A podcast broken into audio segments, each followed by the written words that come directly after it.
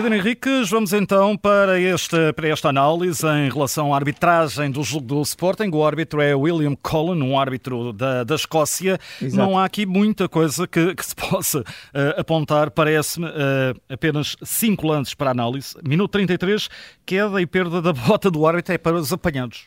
Sim, eh, eu trouxe este lance, não, não, é, não é pelo árbitro ter caído ou ter chocado com, com o jogador, com o Stankovic, uh, e ter perdido a bota, mas porque também surgiu essa pergunta, uh, penso que até foi Inácio depois que colocou a questão, é, é, para relembrar o seguinte, é lógico que o árbitro não tem que interromper o jogo, uh, se está em condições para continuar o jogo, se não se magoou, se mesmo perdendo a bota e ficando descalço, se mesmo assim consegue acompanhar o lance, o que pode acontecer é que a bola podia haver ali um contra-ataque, uma saída e o árbitro não ia atrás da, da bola uh, descalço e queria calçar e teria que interromper o jogo e depois recomeçaria o jogo com bola solo. Não foi o caso, o árbitro agarrou na esteira, continuou a correr porque a jogada ficou ali por a zona e automaticamente calçou a esteira e portanto segue, seguiu o jogo. De qualquer maneira é, é, para explicar que só se o árbitro ficasse impossibilitado e mesmo que às vezes ficasse impossibilitado, se houvesse uma decisão técnica qualquer para ter, falta um lançamento, o que fosse, desde que os assistentes vissem e, e ajudassem o árbitro nessa perspectiva, estava tudo ok.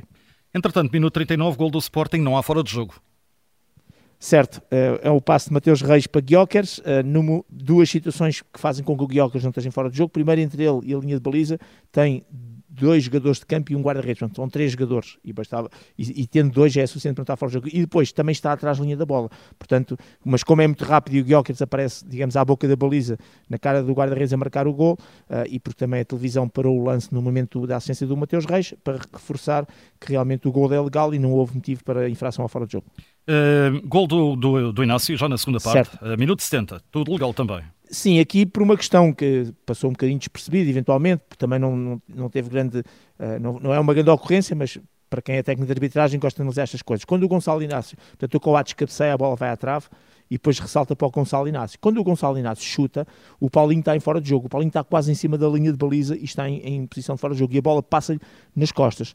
Mas o facto do Paulinho não se ter mexido, não se ter movimentado, não ter tentado jogar a bola, não ter perturbado inclusive um jogador defensor que estava com ele e que podia eventualmente tentar interceptar a bola, portanto, o facto do Paulinho não ter tido qualquer impacto nem nos adversários, nem na jogada em si, faz com que esse fora de jogo posicional se mantenha como tal e não acabe por tomar parte ativa na, na, ação. E por isso, gol legal sem qualquer infração, neste caso, a questão do fora de jogo.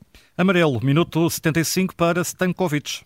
Sim, o único amarelo que houve é uma falta sobre o Gaio. O Gaio foi a, a, driblar vários jogadores e o Stankovic acaba por uh, derrubar uh, o Gaio, cortando no fundo a possibilidade de, do Gaio seguir com alguma velocidade na direção da baliza. O árbitro fez um gesto de, para o Stankovic que ele teria feito mais do que uma falta e, portanto, para ele, aquilo que ele vai escrever no relatório não foi tanto a infração em si ser dura ou negligente ou cortar o que é que seja, é porque ele na opinião do árbitro, que é que onde ele faz aquele gesto de 1, 2, 3, ou aponta os sítios onde ele terá feito faltas, é dizer que está a infringir com presença às leis de jogo. E, portanto, o tal jogador que faz mais do que uma falta uh, num espaço relativamente curto tempo. Portanto, de qualquer maneira, uh, parece-me correta e acertada a decisão, sendo que nós aqui não trazemos os lances todos, uh, trazemos só aqueles que são principais. o árbitro teve outros motivos durante do jogo para poder eventualmente puxar do cartão amarelo, mas como vamos já falar sobre isso, portanto, porque prefiro ter uma atitude mais, diferente e mais pedagógica. Entretanto, não há penalti, é o último lance de análise. Exato. Uh, não há penalti sobre Trincão a 3 minutos do final. Sim, é um lance, é um lance em que a bola é, é cruzada, o Trincão aparece fica, fica a ideia que o jogador adversário teria tocado no pé quando o Trincão rematou, mas depois percebemos que o Trincão rematou, uh, conseguiu rematar e é ele próprio que a ação do remate acaba por acertar no defesa que entretanto estava a tentar fazer interseção da bola e portanto não há rasteiro ao Trincão que ele ficou-se ali meio a queixar do pé, mas é entre aspas mais por culpa dele, chamemos-lhe assim, uh, que no ato do remate acabou por acertar também no adversário do que propriamente o adversário o ter rasteirado ou impedido do remate. Nota final para William Collin. Ontem foste duro com o Steven Kovacs, nota 4 do árbitro certo. do Porto Donetsk. Este parece-me ter uma nota ligeiramente não, superior. É, tem, tem, tem uma nota positiva. Eu vou só dar 6 porque o jogo foi muito fácil. O jogo não teve. Repara que tinha a ver com as classificações, com, com tudo o que estava em jogo. E o, a nível de intensidade dos duelos foi relativamente baixo. Não é? Nós, uh, obviamente, quando for agora o próximo, próximo jogo em Alvalade do Sporting Porto, os jogadores não vão pôr o pé assim, não vão estar todos amigos uns com os outros. Isto para dizer o quê? Que cada jogo tem um contexto, tem uma história e este, a história e o contexto era de grande facilidade uh, para qualquer que fosse o árbitro que, que gerisse. E, portanto, o árbitro fez o quê? Foi pedagógico, uh, até naquela questão dos lançamentos lateral um, que, que o Essug não conseguiu uh, realizar de forma correta, porque o lançamento tem que ser feito com ambas as mãos por cima da cabeça e, portanto, digamos, arremessado de trás da nuca para a frente.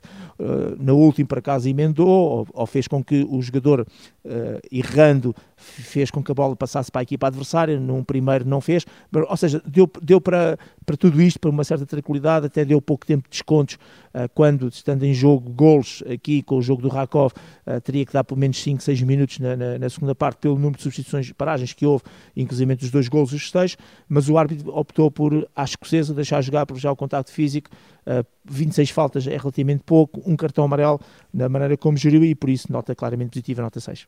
Uma nota 6 para William Cullen. Uh, Cullum. Apenas uma, uma, uma, uma, questão para ti. Rebecca Welsh uh, vai fazer história. Exato. Uh, 39 anos, é a primeira mulher a apitar na Premier League. vai ser o jogo do Fulham com o Burnley. Ela ontem apitou também aqui em Lisboa, já o tinha dito, para, para a Champions, exato, entre Benfica e Eintracht de Frankfurt. É mais um passo importante para, para o futebol. Sim, futebol, futebol e arbitragem neste caso. Claro, eu não gosto muito de dividir futebol em masculino e feminino. Exatamente. Uh, é futebol, é futebol, mas enfim, há, há uma decalagem muito grande neste desporto que muita gente dizia que isto é, é, é desporto só para homens, não é? Uh, sempre se ouviu muito esta, esta, esta questão. Hoje em dia, esses tabus e essas fronteiras, essas barreiras foram quebradas. Uh, que diga uh, uh, o campeonato do mundo, que diga a seleção portuguesa, que diga, portanto, tantas mulheres que jogam futebol pelo mundo fora e que têm vindo a quebrar exatamente essas barreiras.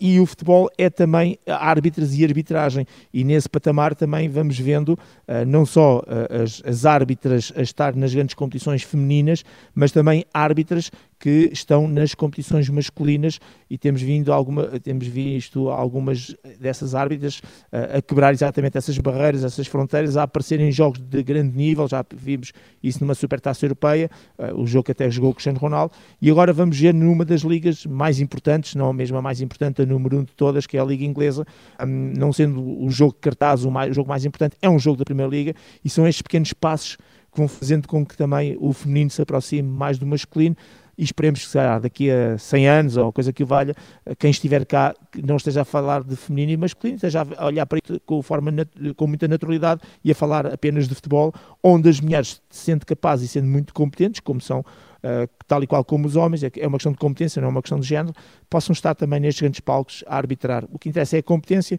e se elas são competentes, uh, tal como eles o são, portanto, é, há que dar essas oportunidades. Portugal tem a Andreia Souza, que também, essa também já fez parte da história. Foi a primeira. Exatamente, a nível, sobretudo, de árbitros assistentes, exatamente.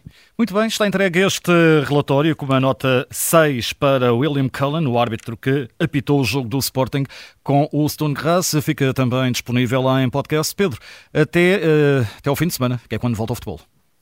Obrigado, meu fim de semana. Até ao fim de semana, exatamente. Pedro Henriques, eh, com esta nota no Sem Falta, fica também disponível através de podcast da Rádio Observador.